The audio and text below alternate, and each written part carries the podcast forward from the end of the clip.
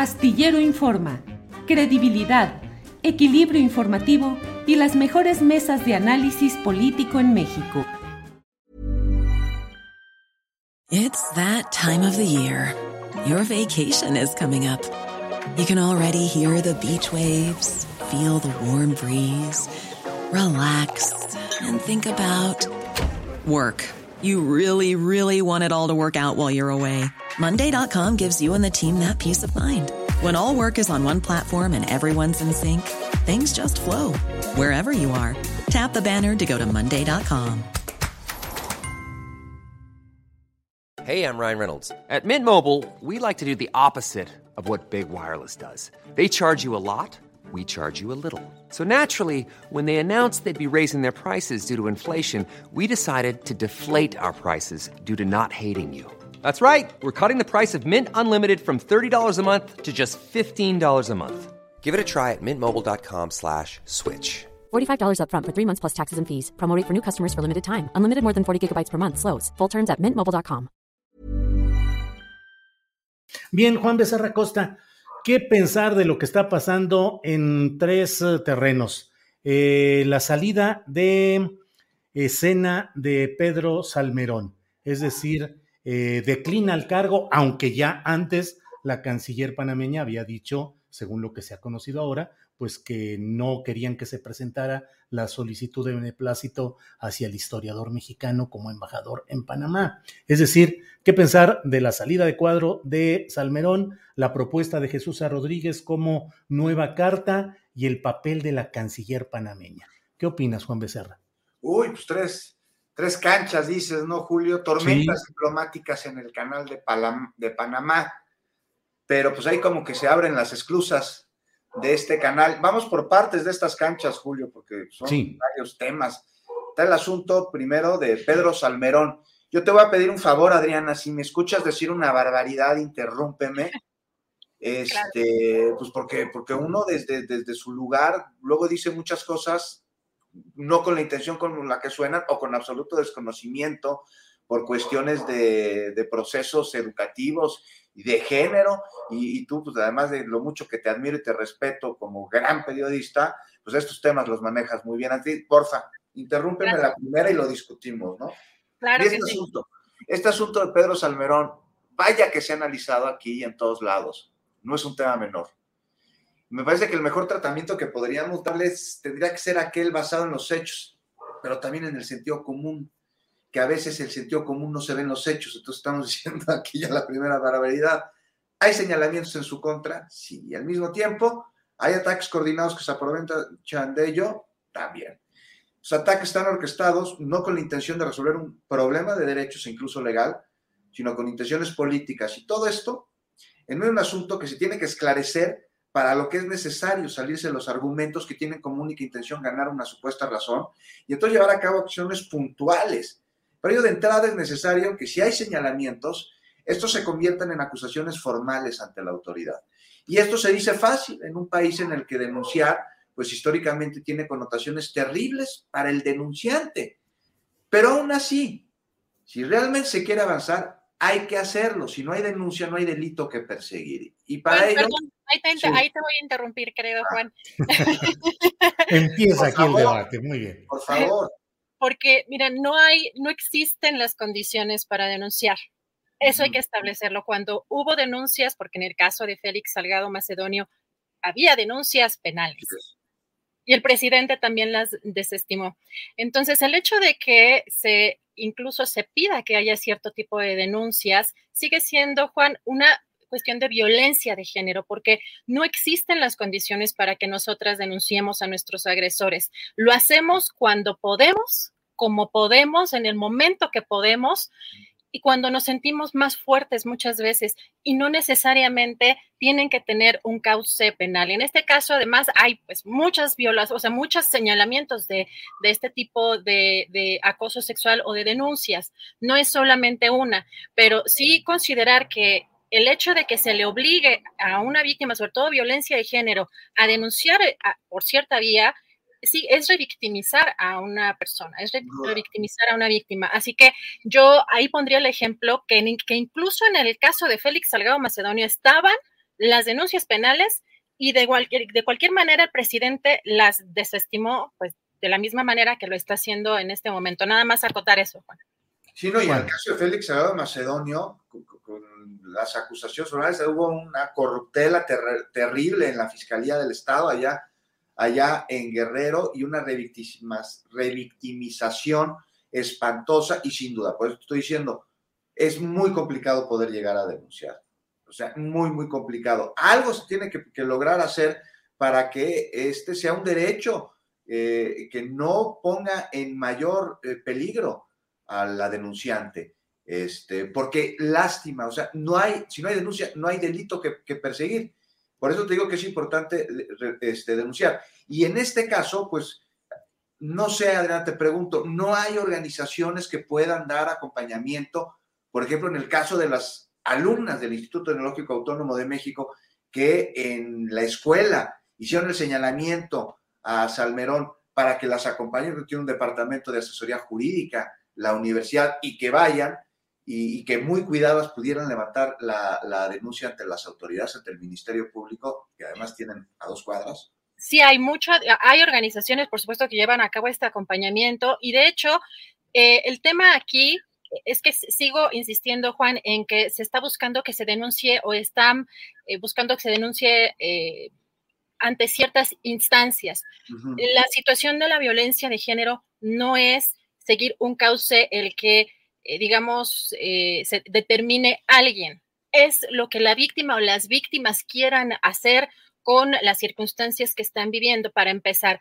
Ha habido un acompañamiento y muchas veces también las, en este caso yo escuchaba, eh, aparte de estos colectivos y, de las víctimas, que no, su objetivo no era que llegara una denuncia penal porque no buscaban que Salmerón fuera a dar a la cárcel, sino que buscaban que una eh, un victimario, alguien que está eh, de manera repetitiva llevando a cabo una conducta de acoso sexual, no siguiera haciéndolo en estos cargos públicos. Entonces, también hay que entender cuáles son los objetivos de las denuncias, por qué denunciamos, en qué momento lo hacemos, cuándo nos sentimos fuertes, muchas veces cuando hay otro tipo de denuncias. Hay muchas mujeres que no hemos denunciado a nuestros agresores porque pues nos sentimos solas, porque no sabemos también eh, quién va a empezar eh, a juzgarnos o cómo vamos a tener esa posibilidad de hacerlo. Y cuando empiezan a surgir pues más víctimas, es cuando empiezan a surgir más, eh, más fuerza pues en estas denuncias. Y el hecho de que se hagan a través de las redes sociales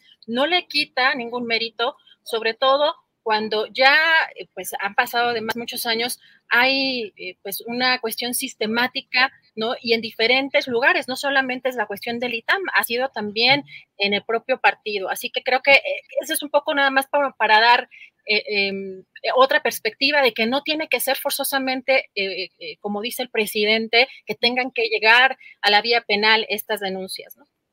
Sin duda, Adriana, yo te entiendo perfecto. Sí, dime, Julio. No, no, eh, digo, ah. adelante, Juan. Sí, sí. Ahora. Sí, como ya nos, ya nos eh, estacionamos un poco en el caso de Salmerón, les propongo que veamos lo de Salmerón. No, no, bueno, pues todo está conectado. ¿Para qué lo de vueltas? Adelante, Juan.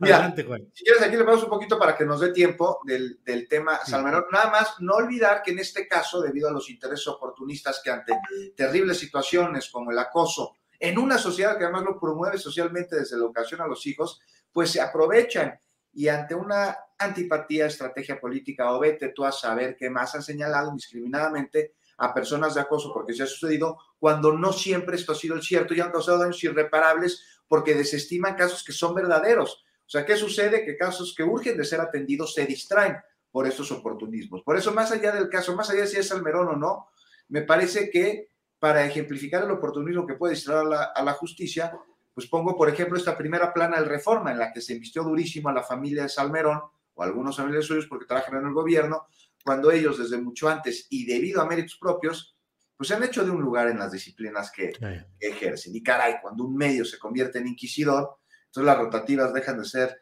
herramientas de la libertad para convertirse en instrumentos de tortura. Pero bueno, ¿qué pasó? Bueno, mientras esos asuntos no se aclaren y mientras que si son mangas, o son peras, o son manzanas, o son chalecos, me parece por demás sano que Pedro Salmerón se haya hecho nada.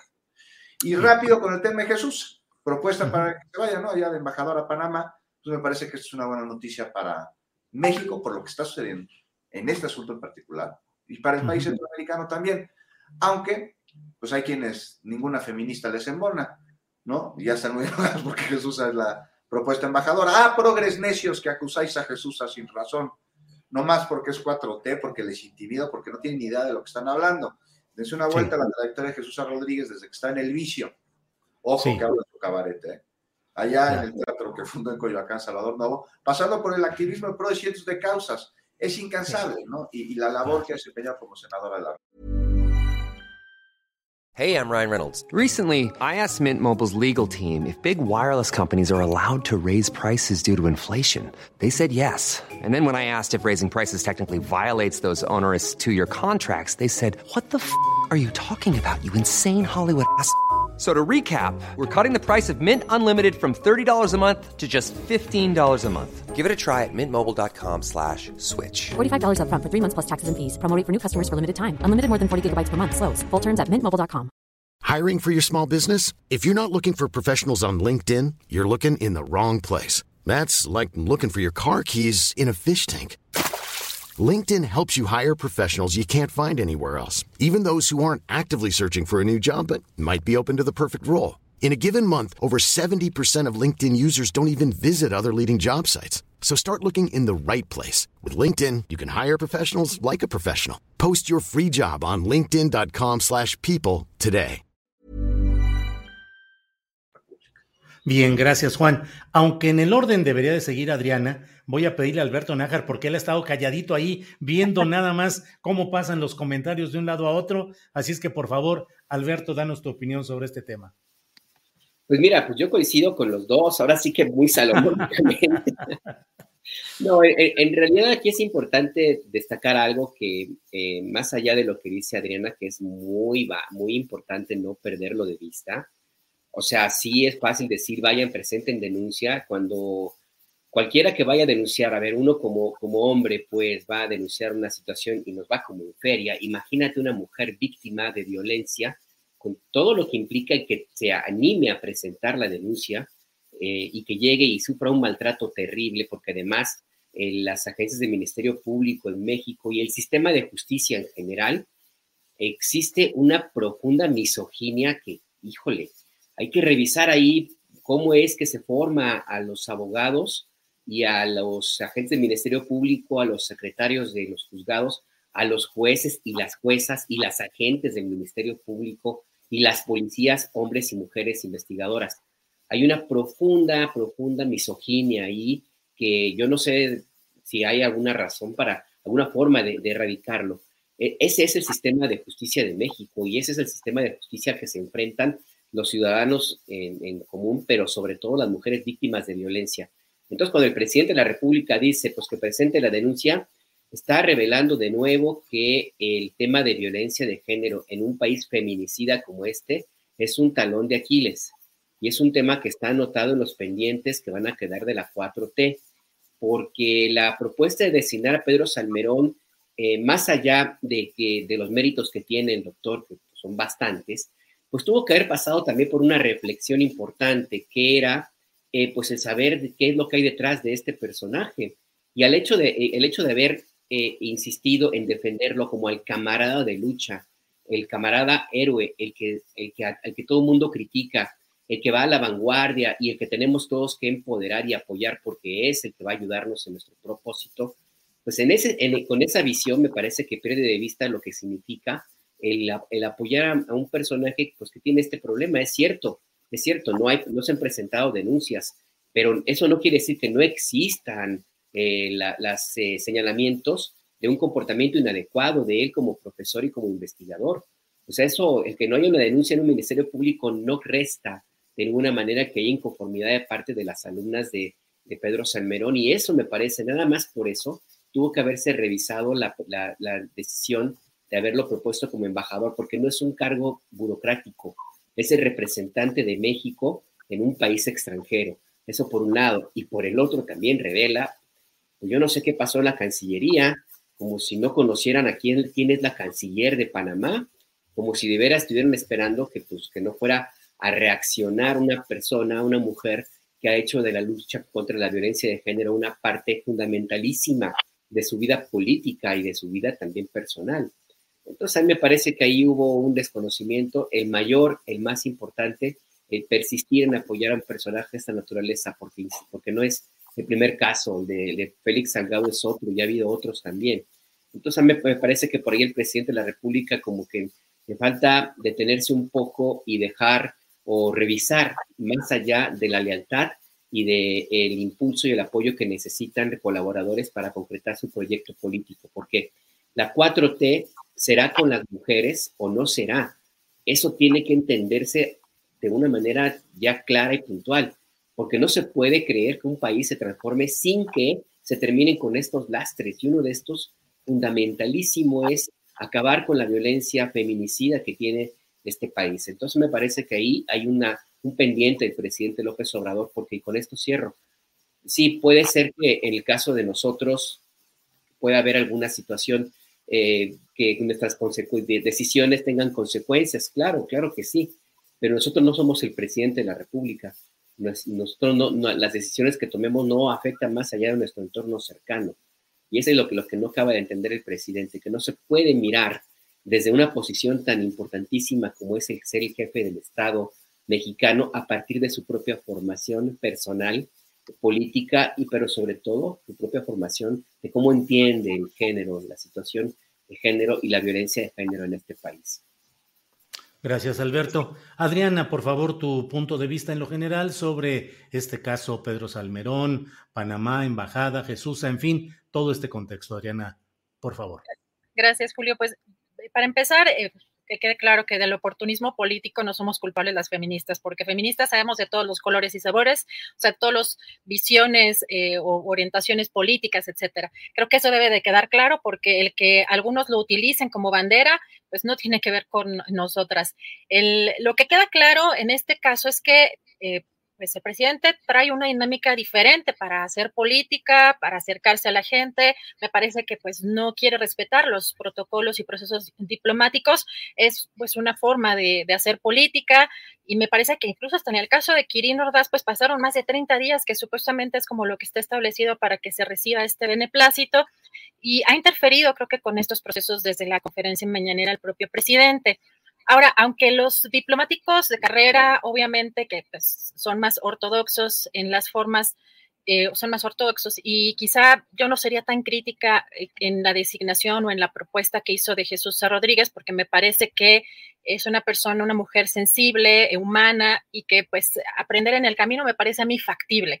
Pero sí entiendo que también hay procesos, hay... Eh, eh, pueden existir algún tipo de temas que eventualmente desborden pasiones del activismo, por ejemplo, que ella ha ejercido, que sabemos que es muy, eh, muy fuerte en su activismo, muy intensa, y que también puedan eventualmente chocar eh, con algunas de las formas diplomáticas. Me parece que si se deja aconsejar por gente con experiencia en este campo diplomático, pueda desempeñar un, buen papel.